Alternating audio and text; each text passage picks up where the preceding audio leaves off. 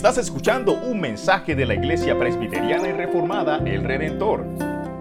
La semana pasada vimos que Jesús afirmó su rostro para ir a Jerusalén. Y en eso descubrimos que, que Él en ese momento pudo ver no solamente la cruz que iba a tomar, sino también la corona que Él iba a recibir después de su ascensión a los cielos. Y también después de eso, Jesús cambió en un sentido la, perspectiva.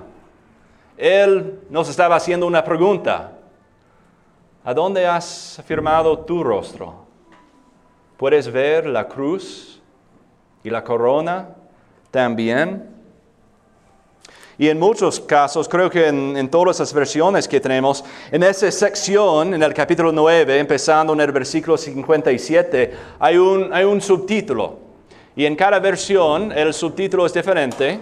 Y tenemos que recordar que los subtítulos no son uh, inspiradas, no son infalibles, son herramientas para ayudarnos a entender uh, esa parte de las escrituras. Pero en cada versión el subtítulo ahí es, diferente, pero lleva el, mismo sentido. Tiene la misma idea. Y está explicando el costo del discipulado. Pero al llegar al capítulo 10, quizá hay subtítulos diferentes también aquí, pero si yo tuviera que poner un subtítulo en el capítulo 10, sería esto, la recompensa del discipulado. Es el fin del capítulo 9, es el costo del discipulado. Eh, esta parte del capítulo 10 es la recompensa que recibimos como discípulos de Cristo.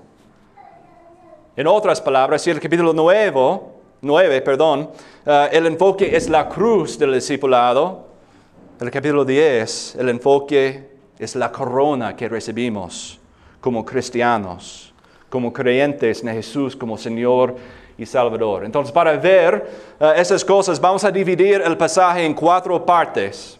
Y para ayudarnos a recordar lo que está diciendo, vamos a poner una palabra en cada sección. Y entonces en eso estudiaremos cuatro palabras. La primera palabra es enviado. La segunda es advertido. La tercera es escrito y el cuarto es revelado. Y en esas cuatro palabras podemos ver las recompensas que tenemos como cristianos.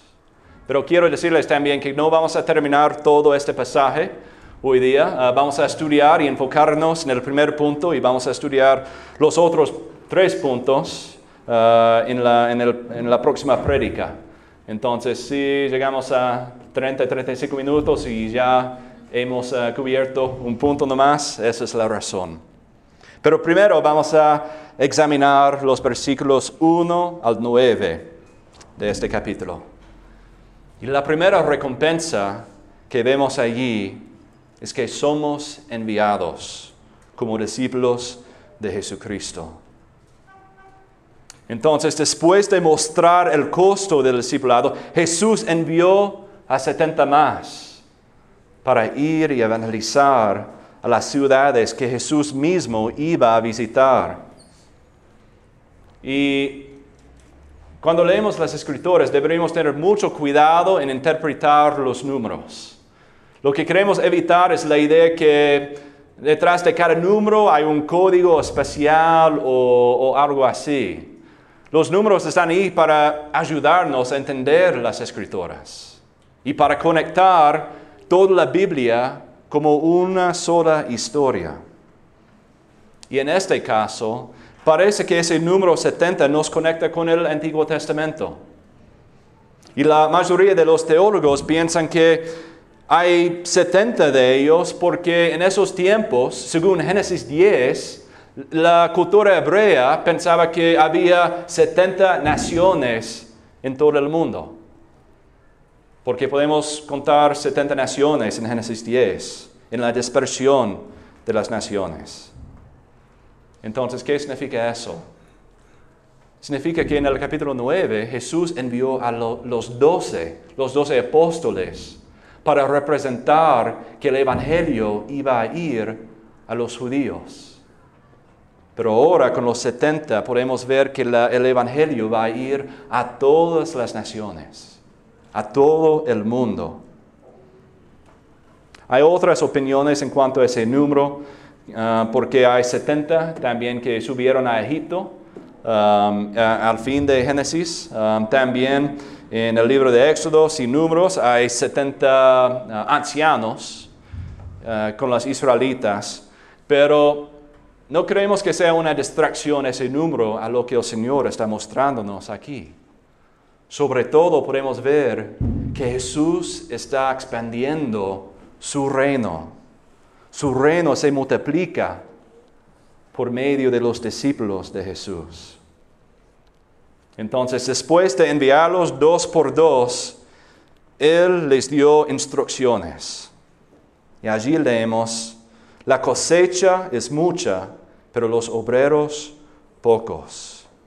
Es decir, que hay muchos que están listos para escuchar el Evangelio, para recibir el Evangelio y para responder al Evangelio, porque Dios está trabajando en ellos.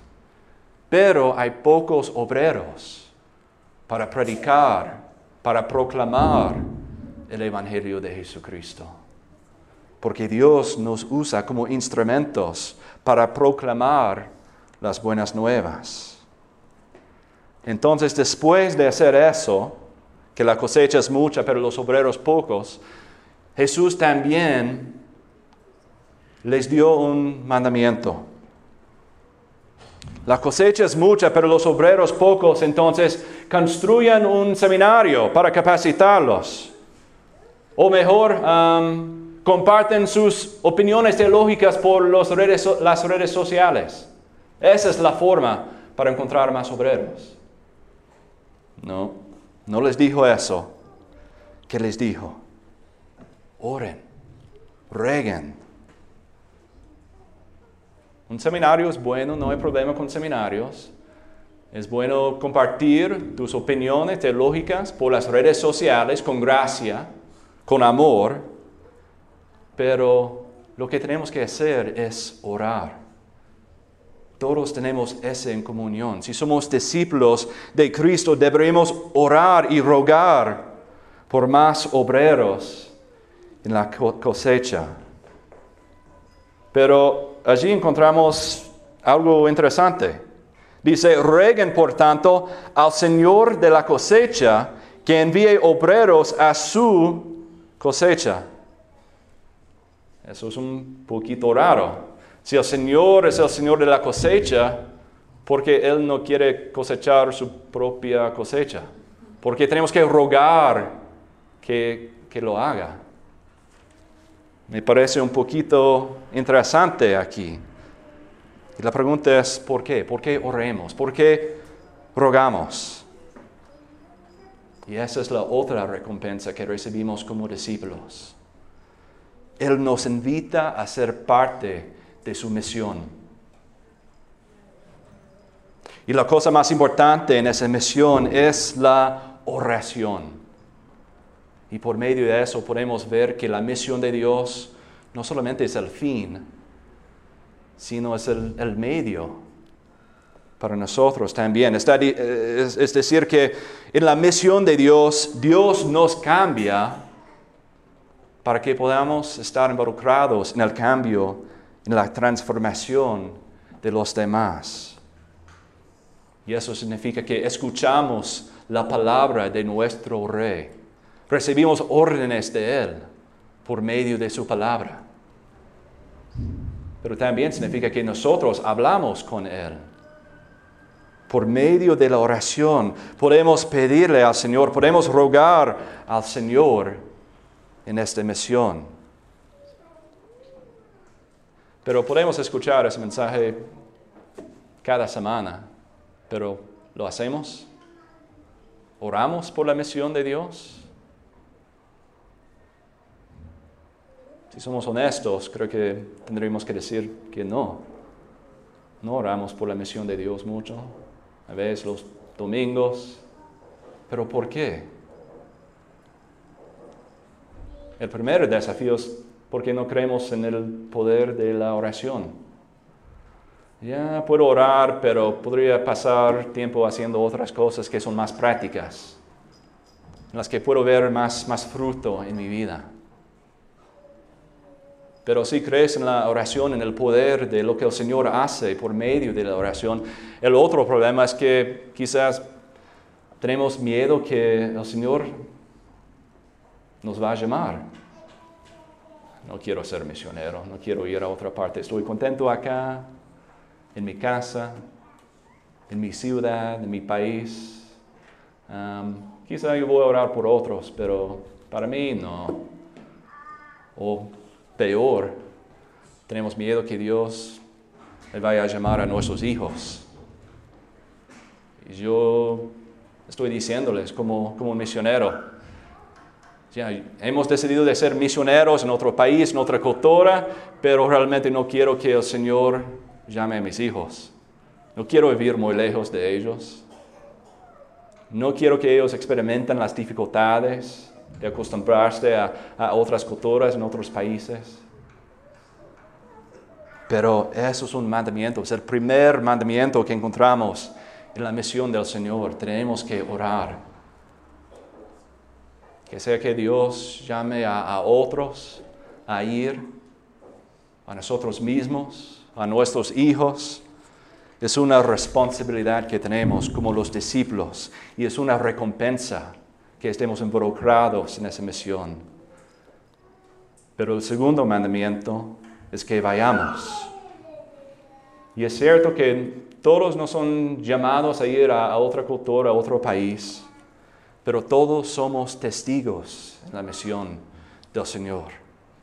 Esa es la recompensa, que sea Río Negro o África, no importa. Pero vamos, y después de esos mandamientos de Jesús, encontramos las buenas nuevas en el versículo 3. Vayan, miren que los envío como corderos en medio de lobos.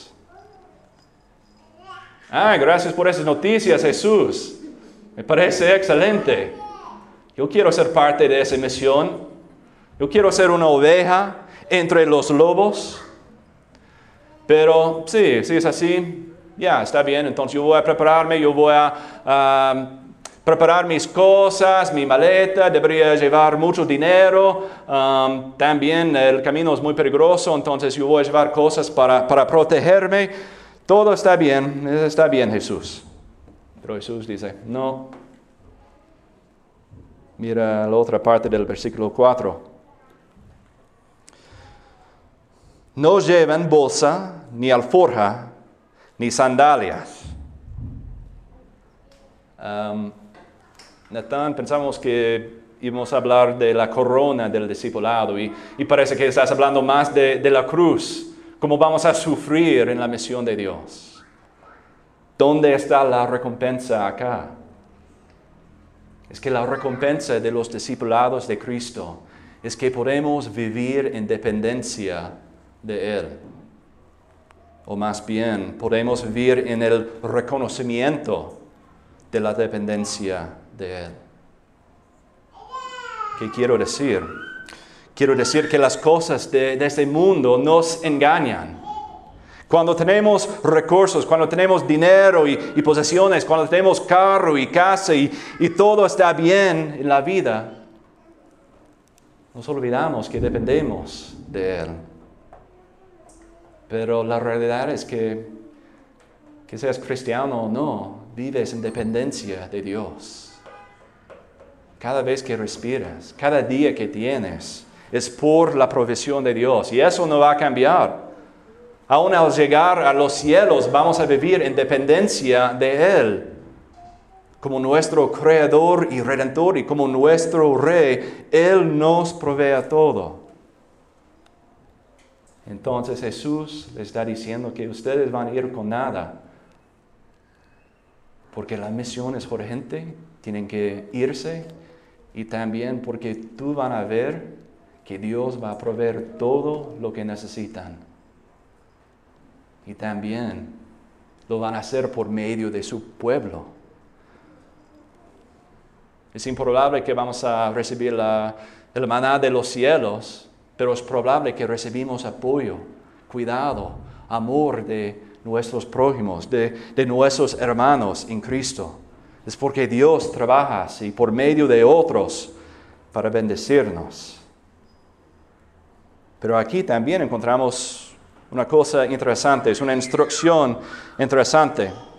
Allí Jesús dice, a nadie saluden por el camino. Y me encanta este, esta frase porque en un contexto gringo no tiene sentido. Porque cuando pasas a alguien en, eh, en, la calle es, es hola, chao, no más. Pero en un contexto en, uh, en América Latina tiene más sentido, ¿no? Porque un saludo puede durar unas horas en la calle, ¿no? ¿Cómo está el primo, la tía? Ya, ¿qué tal el trabajo? Ya, cuénteme más. Entonces ustedes entienden lo que Él está diciendo en este pasaje. Jesús no está diciendo que es mal saludar a nadie. Él está diciendo que ustedes tienen una misión. Ustedes tienen un trabajo. Entonces cuando estés en el camino, no te distraigas. Y sabemos que el saludo no es nada mal, porque eso es lo que vemos en el, próximo versículo, ¿no? En cualquier casa que entren, primero digan paz a esta casa. Y esto fue un, era un saludo muy común en esa cultura. Encontramos muchos ejemplos en las escritoras de eso. Entonces la idea es que en el camino no te distraigas, pero al llegar al destino donde Dios quiere que trabajes, ya hay que conocer la gente, hay que bendecir a la gente. Y eso empieza con un saludo. También en versículo 6 leemos esto. Y si hay allí un hijo de paz, la paz de ustedes reposará sobre él, pero si no, se volverá a ustedes. Me acuerdo el tiempo antes de llegar a Río Negro y también en los inicios de nuestro tiempo aquí, estuvimos orando por eso.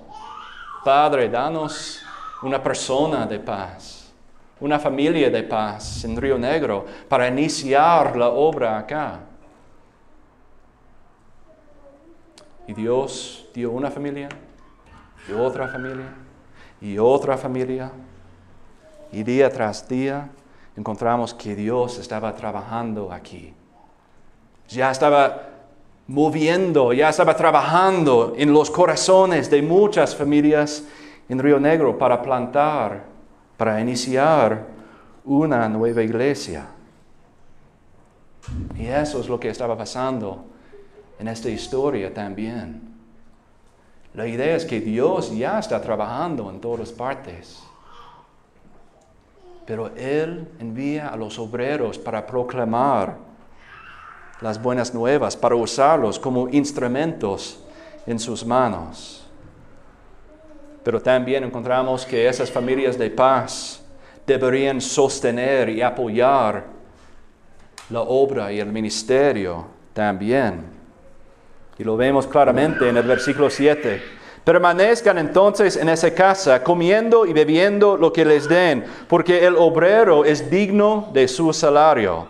No se pasen de casa en casa. Y como una iglesia estamos en ese proceso ahora mismo. Esa es la pregunta que tenemos. Ya hay familias de paz acá en Río Negro que tienen un corazón para el Evangelio de Jesucristo que quieren ver una transformación acá en Río Negro por el Evangelio. Pero la pregunta que tenemos ahora es, ¿vamos a sostener ese ministerio? Cuando llamamos a un, pastor para pastorear esa congregación, ¿vamos a apoyarle a él y su familia?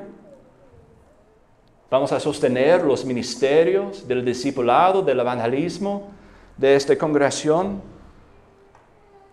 Tenemos que luchar con esa pregunta. Y eso tiene sentido, ¿no? Una iglesia debería sostenerse. Pero también encontramos algo un poquito raro en el versículo 8. en cualquier ciudad donde entren y los reciban, comen lo que las sirven. Ok, ya ha hablado en cuanto a la comida, la bebida, cosas así, porque está hablando de, esto otra vez. Donde entren y los reciban, coman lo que les sirvan. Jesús está hablando del cortés. Él está diciendo que hay que tener mucho cuidado con otras culturas, en otras ciudades, en sus, sus maneras. No. Él no está hablando de eso. Más bien tenemos que leer los versículos 8 y 9 juntos. Y es así porque los discípulos que son enviados van a ir a las ciudades de, los paganos. Ellos van a visitar las ciudades en las que hay gentiles entonces es muy probable que al entrar una casa de un no creyente, ellos van a recibir y tener que comer una comida que fue sacrificada a los ídolos, a los dioses falsos. Y tenemos que reconocer que eso fue un, choque muy fuerte en los, discípulos, en los judíos.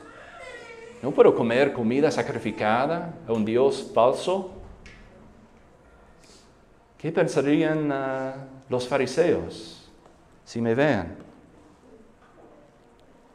Ellos crecían en los hogares judíos, entonces ellos tenían ese, ese choque de conciencia. No querían comer de la comida sacrificada a los dioses falsos. También Pablo, el apóstol Pablo, tiene que luchar con esa pregunta. Entonces en 1 Corintios 8, empezando en el verso 4, leemos esto. Es un pasaje poquito largo, entonces tengan paciencia. Pero dice ahí, por tanto, en cuanto a comer de lo sacrificado a los ídolos, sabemos que un ídolo no es nada en el mundo y que no hay sino un solo Dios. Porque aunque haya algunos llamados dioses, ya sean en el cielo o en la tierra, como por cierto hay muchos dioses y muchos señores, pero para nosotros hay un solo Dios, el Padre, de quien proceden todas las cosas y nosotros somos para Él. Y un solo Señor Jesucristo, por quien son todas las cosas y por medio de Él existimos nosotros. Sin embargo, no todos tienen este conocimiento, porque algunos, estando acostumbrados al ídolo hasta ahora, comen alimento como si éste fuera sacrificado a un ídolo, y su conciencia, siendo débil, se mancha. Pero la comida no nos recomendará a Dios, pues ni somos menos si no comemos, ni somos más si comemos. Pero tengan cuidado no sea que esta libertad de ustedes de alguna manera se convierta en piedra de tropiezo para el débil. Porque si alguien te, te ve a ti, que tienes conocimiento, sentado a la mesa en un templo de ídolos, ¿no será estimulada su conciencia si él es débil a comer lo sacrificado a los ídolos? Es un pasaje muy largo, pero ¿qué está diciendo? Cuando consideramos ese pasaje con lo que Jesús está diciendo aquí, encontramos más recompensas. Una recompensa como discípulos de Cristo es que tenemos el privilegio de interactuar con no creyentes. No significa que participamos en el pecado de ellos, sino nuestro trabajo es para guiarlos, es para mostrarles a Cristo. Si has sido un vínculo en uh, la cadena de la conversión de alguien, sabes lo que Jesús está diciendo. Es un privilegio hacer parte de la conversión de alguien. Ver ese proceso de transformación en sus corazones, en sus vidas. Y eso es una recompensa que tenemos. Y otra recompensa es que tenemos una conciencia limpia. Entonces aquí, en este mandamiento, Jesús está limpiando las conciencias de los discípulos. No tienes que preocuparte. Si comes la, la comida sacrificada a un ídolo, no te preocupes. La comida limpia no te salva. Y también la comida sacrificada a los ídolos no te puede hacer perder tu salvación. Y también otra recompensa de los discípulos de Cristo es la sabiduría. Es decir, que podemos examinar nuestras relaciones, nuestras amistades bíblicamente. Y hay mucha libertad, hay mucha libertad cristiana en eso. Significa que si alguien te da un copa de vino con la cena, puedes tomar, pero en eso tienes la sabiduría de conocer tus límites para no emborracharse. También el Evangelio de Cristo nos da la sabiduría para no tomar con alguien que tiene un choque de conciencia, con los hermanos que son más débiles. No tenemos que tomar con ellos. Y podemos respetar sus luchas, sus tentaciones. Pero sobre todo, un discípulo de Jesucristo tiene la sabiduría para, para discernir esas cosas. Pero otra vez tenemos que leer el versículo 8 y 9 juntos. Es decir, que no comemos con los no creyentes solamente para tener una amistad. No podemos separar lo que leemos en 8 de lo que leemos en el 9. Es decir, que si somos recibidos por un no creyente, significa que esa persona está disponible para escuchar lo que queremos decir. Y en eso escuchamos este mandamiento de Jesús. Sanen a los enfermos que haya en ella y díganles, se ha acercado a ustedes el reino de Dios. Ya hemos estudiado en cuanto a, los dones para sanar y esas cosas, entonces no vamos a tratarlos de nuevo, pero tenemos que recordar los principios de lo que el Señor está diciendo en este versículo. Que como discípulos de Cristo tenemos la responsabilidad de mostrar el amor de Cristo y proclamar las buenas nuevas de Cristo. No podemos separarlos. Las obras que hacemos son para confirmar y mostrar la realidad de nuestro mensaje, la realidad del Evangelio de Jesucristo. Hay un mago muy, muy famoso en los Estados Unidos, no sé si sea famoso acá, pero su nombre es Penn Gillette. Y él es un ateo y claramente es contra el, eh, el cristianismo y las otras religiones también y él es muy, muy fuerte en sus opiniones y tiene muchos videos por YouTube. Pero hay un video que hizo que es, es, es muy interesante.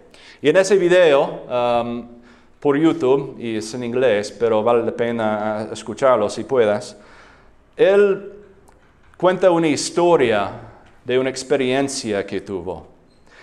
Y en esa experiencia, después de un, un show, un hombre se acerque a él y le complementó en cuanto al show y sus talentos, cosas así. Y después ese hombre le dio a ese ateo una Biblia. Y también le dijo, mira, Ben, uh, soy empresario, no soy loco, pero quiero compartirte el Evangelio, sabiendo que el mago era un ateo. Pero el mago, el ateo, Pengelet dijo eso y, quiero leer lo que dijo en el video. El ateo dijo esto. No respeto a la gente que no analiza. Si crees que hay un cielo y un infierno y crees que alguien va a ir al infierno y no va a tener vida eterna y piensas que no vale la pena decírselo porque podría ser socialmente incómodo, escucha eso. ¿Cuánto tienes que odiar a alguien para creer que hay vida eterna y no decírselo? Y él continúa diciendo, si yo creyera que un camión va a atropellarlo, hay un punto en el que lo empujaría. Y esto es más importante que eso. Entonces este hombre se preocupó lo suficiente para mí como para evangelizarme. No les cuento esa historia porque tiene un final feliz. Creo que ese mago sigue como, como ateo. No hubo una conversión en su vida, creo, no sé. Y él continúa contra el cristianismo. Y la razón por compartirles esa historia es porque ese ateo entiende la importancia del evangelismo más que la mayoría de los cristianos. Es por eso que les digo que no podemos separar lo que vemos en el, en el, versículo 8 del versículo 9. Tampoco no podemos dividir el versículo 9 en dos. Deberíamos conocer a los no creyentes, a los paganos, a los ateos, a los agnósticos que están en nuestra comunidad. Pero también tenemos la responsabilidad de compartirles el Evangelio de Cristo por medio de obras y por medio de la proclamación del reino. Hay un dicho muy común y creo que ya lo habían escuchado esto y no lo había escuchado de esa congregación, entonces yo voy a usarlo como ejemplo. Pero hay una frase que, que dice, predique el Evangelio en todo momento y cuando sea necesario utiliza las palabras. Qué pena si te gusta esa frase, pero no es bíblico.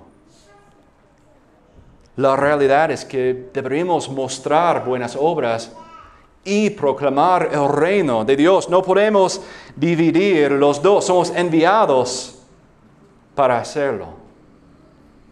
Entonces en el evangelismo también encontramos más recompensas para el discipulado de Cristo.